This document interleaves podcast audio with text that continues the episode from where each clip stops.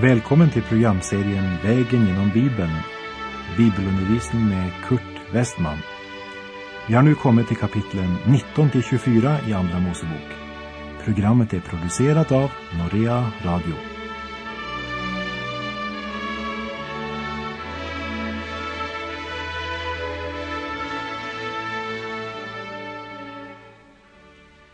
Som vi nämnde i förra programmet så handlar kapitlen 21 till 24 i Andra Mosebok om de sociala lagar och förordningar.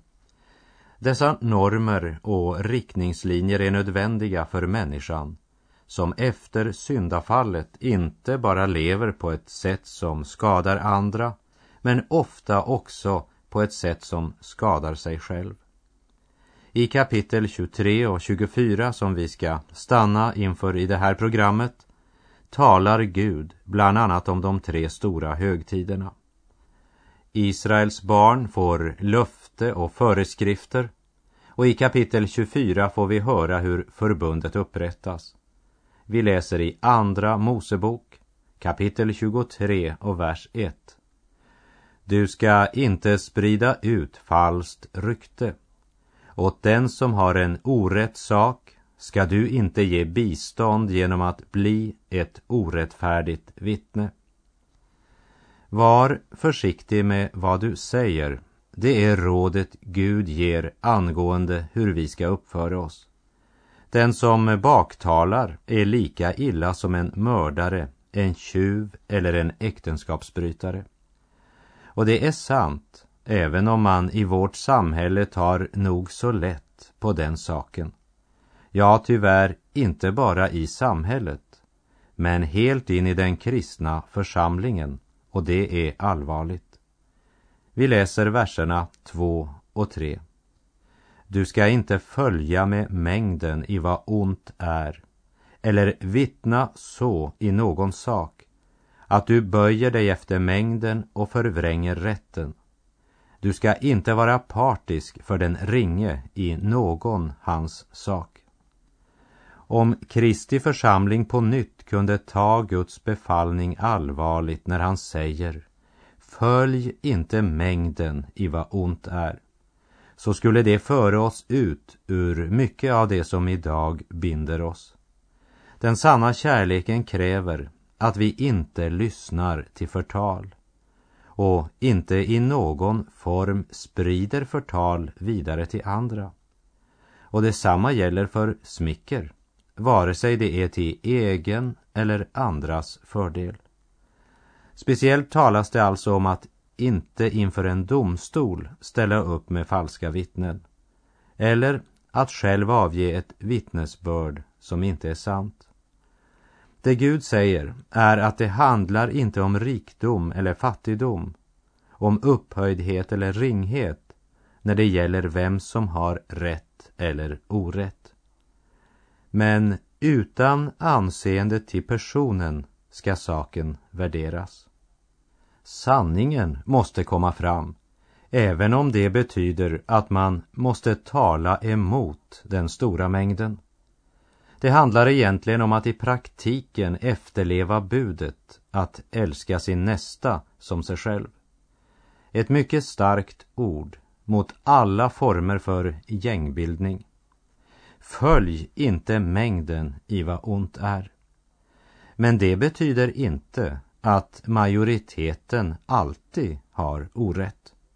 Men det betyder att det är inte mängden, den stora strömmen vi ska följa, men vi ska följa Guds ord. Tron är en livshållning som präglar hela själslivet och allt det vi är och gör. Församlingen idag måste nog ompröva både sig själva och sin verksamhet och verkligen fråga sig vad är vår uppgift i denna värld?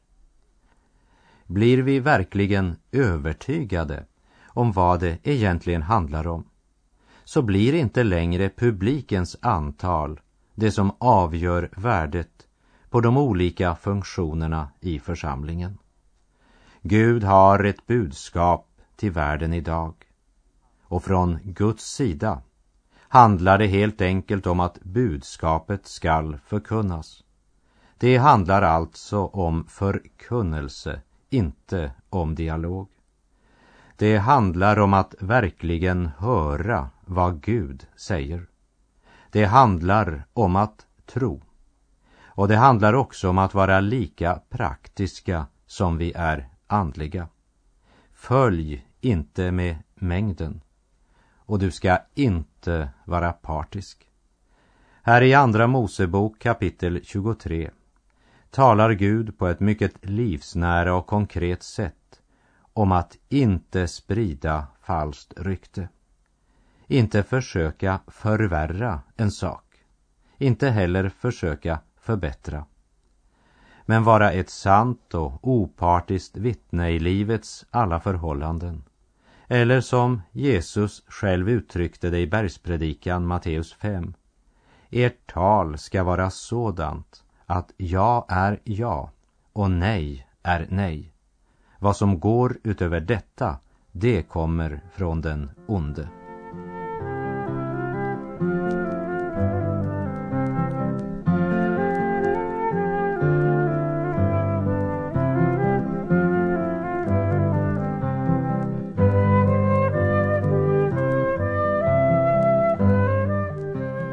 Andra Mosebok kapitel 23, verserna 10 och 11. I sex år ska du beså din jord och inbärga dess gröda, men under det sjunde året ska du låta den vila och ligga orörd, för att de fattiga bland ditt folk må äta därav. Vad det lämnar kvar, det må ätas av markens djur. Så ska du också göra med din vingård och med din olivplantering. Gud lägger fram denna lag för Israel när de ska gå in i landet. När det gäller sabbatsdagen, sabbatsåret och jubelåret behandlas det ingående i tredje Mosebok. Helt kort så kan vi säga att sabbatsdagen det var veckans sjunde dag. Och det var den dagen om vilken Gud givit en mycket klar anvisning om vila. Och Gud ser vilan lika viktig som arbetet. Sabbatsåret det var den vila som inträffade vart sjunde år då jorden skulle vila från all form för odling. Och jubelåret, som också blev kallat för frihetsåret, vart femtionde år skulle de hebreer som blivit tvungna att sälja sig själva som slavar bli frigivna. Jordområden som blivit sålda skulle återlämnas till sina ägare under jubelåret. Det är intressant idag att lägga märke till att dessa som hävdar att de håller sabbaten endast försöker hålla sabbatsdagen. Detta med sabbatsåret ignorerar de fullständigt, speciellt om de är bönder. Och man är helt oenig med Gud i det han har sagt om jubelåret. Vi läser i Andra Mosebok 23, verserna 14 till 17. Tre gånger om året ska du hålla högtid åt mig. Det osyrade brödets högtid ska du hålla. I sju dagar ska du äta osyrats bröd som jag har befallt dig. På den bestämda tiden i månaden Abib, eftersom du då drog ut ur Egypten. Men med tomma händer ska ingen träda fram inför mitt ansikte. Du ska också hålla skördehögtiden när du skördar förstlingen av ditt arbete, av det du har sått på marken. Bärgningshögtiden ska du också hålla vid årets utgång, när du inbärgar frukten av ditt arbete från marken. Tre gånger om året ska alla dina män träda fram inför Herrens din herres ansikte. Tre gånger om året skulle alla hebreiska män träda fram inför Herrens ansikte i Jerusalem. I eftermosaisk tid var det tre högtider som skulle hållas. Det första var påskhögtiden, alltså det osyrade brödets högtid. Det andra det var pingsten som firades i månaden Sivan, alltså i maj-juni. Och det tredje, det var tempelinvigningens högtid, den hebreiska Hanukka, i november, december. Påskhögtiden firades som vi minns till minne om att Israel blev bevarade undan den sista plåga som drabbade Egypten. Nämligen mordängeln som gick genom landet och dödade alla förstfödda bland djur och människor. Men Israels barn, som hade strukit lammets blod på dörrposterna, blev skonade. Och genom denna högtid kommer man ihåg hur Gud befriade från slaveriet i Egypten. Och innan de nu går in i löfteslandet ges alla detaljer för firandet av dessa högtider. Och vi läser verserna 20 och 21. Se, jag ska sända en ängel framför dig som ska bevara dig på vägen och föra dig till den plats som jag har utsett. Ta dig till vara inför honom och hör hans röst. Var inte motsträvig mot honom. Han ska inte ha fördrag med era överträdelser, ty mitt namn är i honom. Frågan om vem denna ängel var uppstår alltid. Men andra verser i skriften sprider ljus över svaret. I Första Korinterbrevs tionde kapitel och fjärde vers står det. Och alla drack det samma övernaturliga dryck, ty de drack ur en övernaturlig klippa som följde med dem, och den klippan var Kristus. Och i Första Korinthierbrevets tionde kapitel och nionde vers så fortsätter det. Låt oss inte heller sätta Herrens tålamod på prov som somliga av dem gjorde. Korinterbrevet talade om att inte sätta Herrens eller Kristi tålamod på prov. För han som följde dem på resan var ju Kristus. Det var Herren Jesus Kristus de skulle lyda.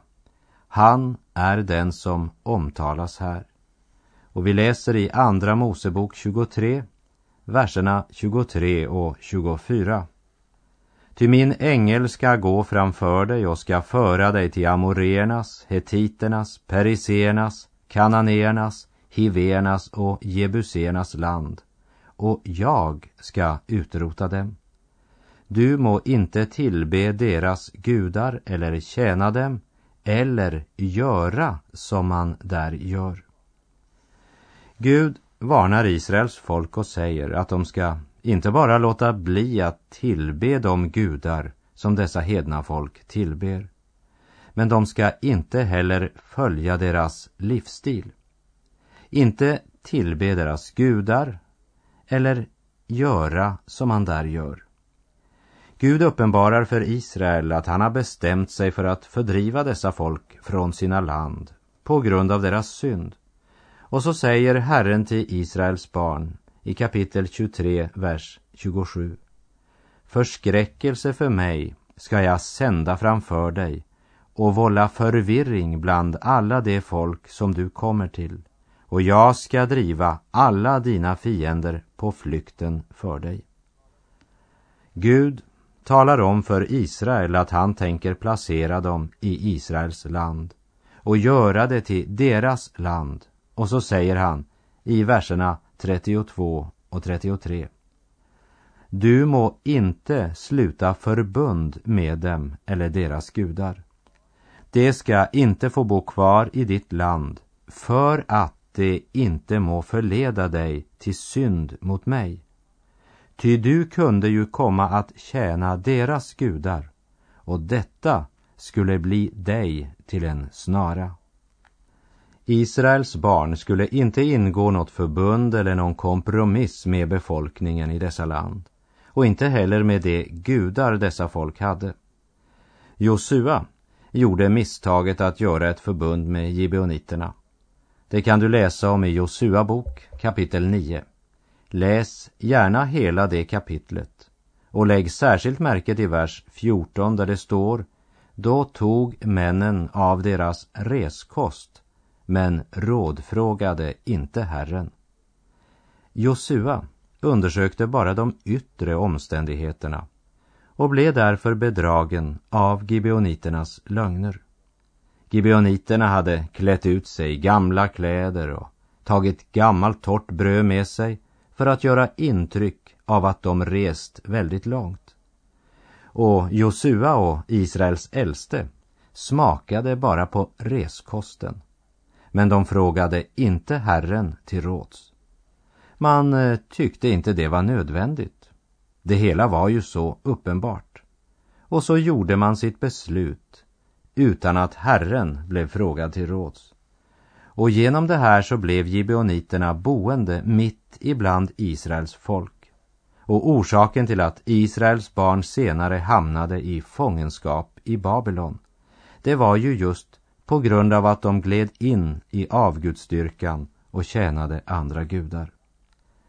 Herren hade sagt, som vi läste i verserna 32 och 33, du må inte sluta förbund med dem eller deras gudar. De ska inte få bo kvar i ditt land för att de inte må förleda dig till synd mot mig. Ty du kunde ju komma att tjäna deras gudar och detta skulle bli dig till en snara. Och det blev det verkligen. Sannerligen, Gud vet vad han talar om.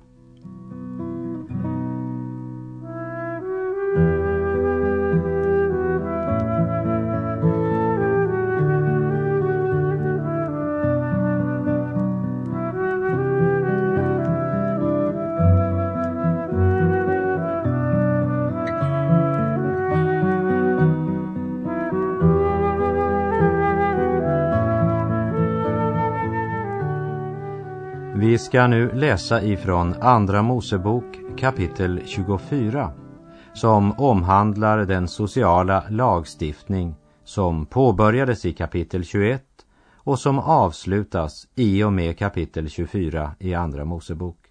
Och vi läser där den första versen. Och han sade till Mose, stig upp till Herren du själv tillsammans med Aron, Nadab och Abihu och 70 av de äldsta i Israel och ni ska tillbe på avstånd.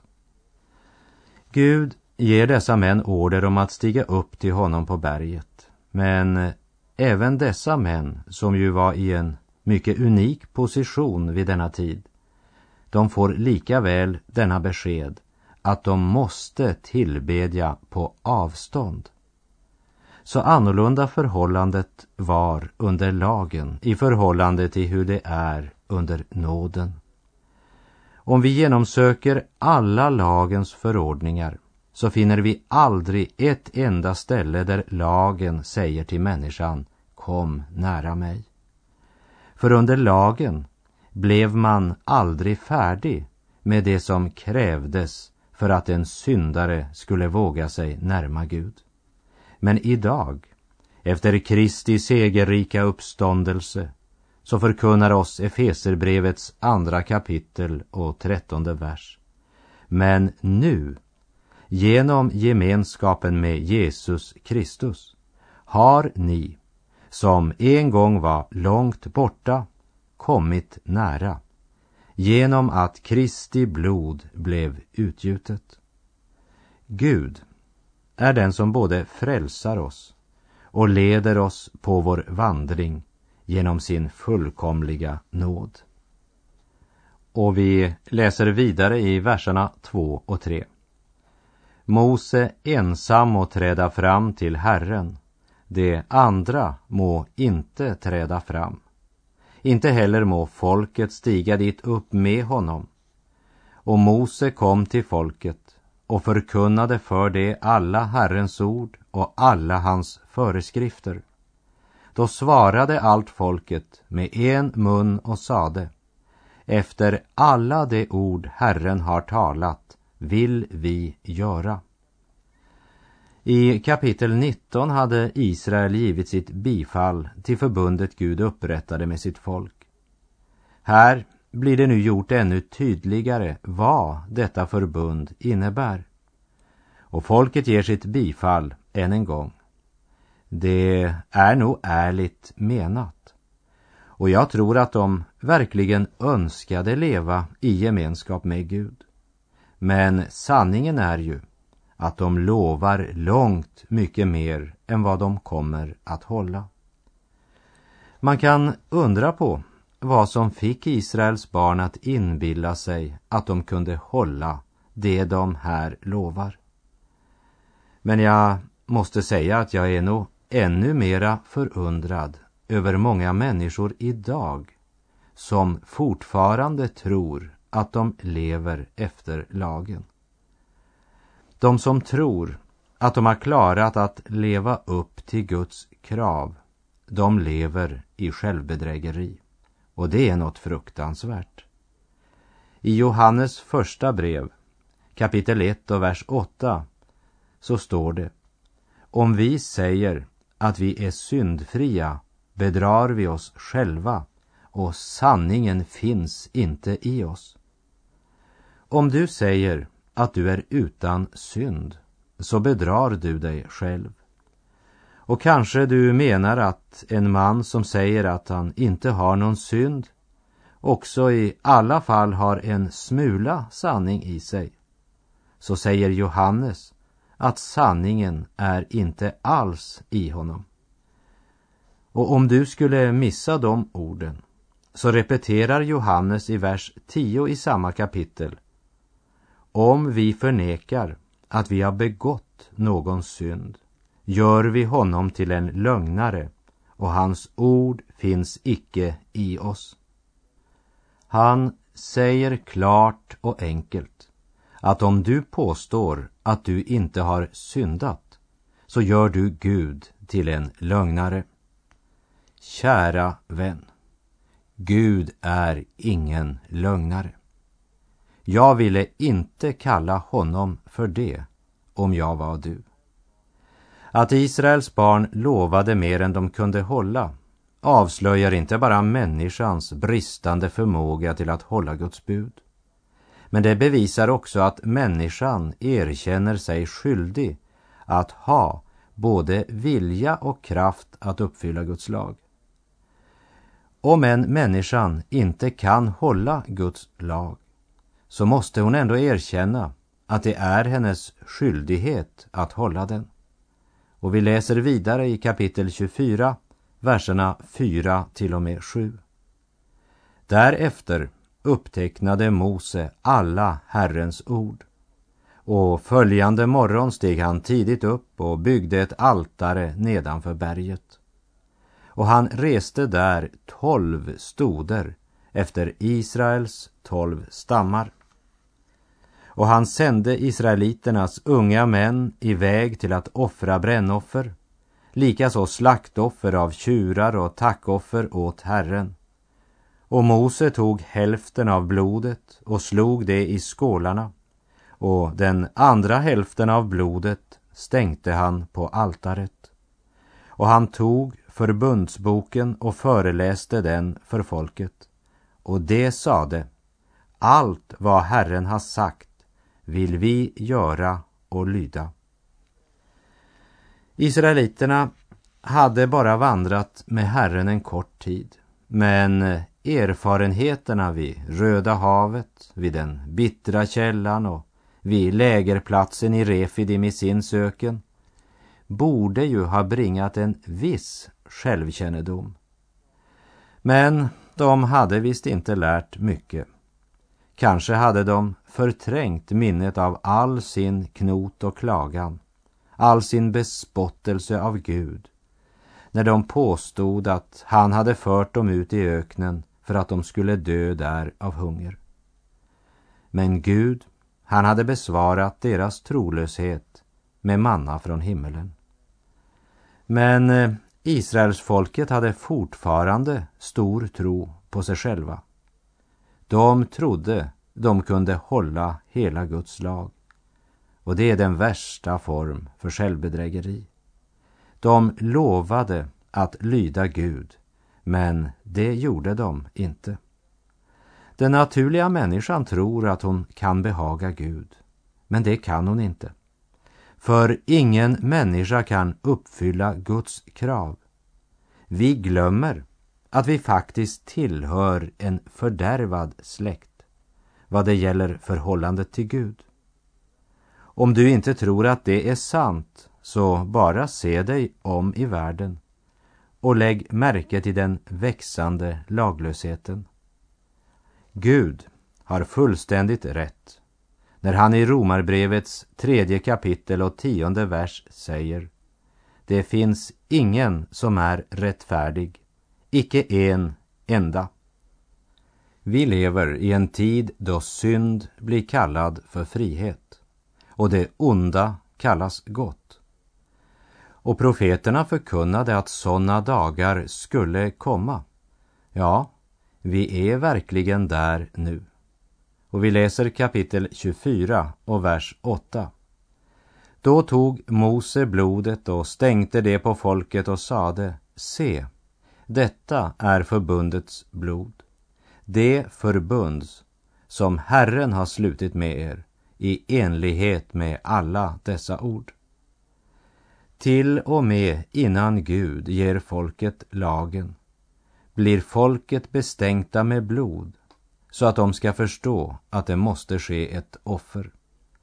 Hebreerbrevets nionde kapitel och 22 vers säger Och lagen föreskriver att blod ska användas vid nästan alla reningsceremonier och utan att blod utgjutes ges ingen förlåtelse.